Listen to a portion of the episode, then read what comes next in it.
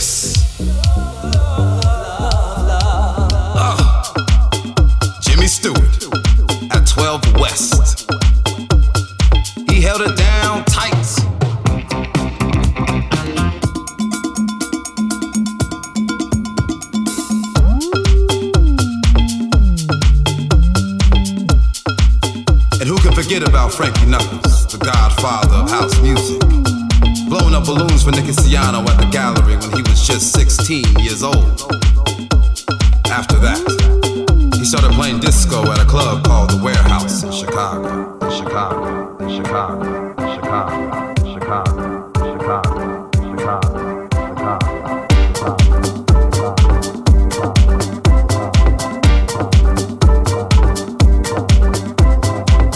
And this inspired a new sound that we call house music. I'll leave it with Frank.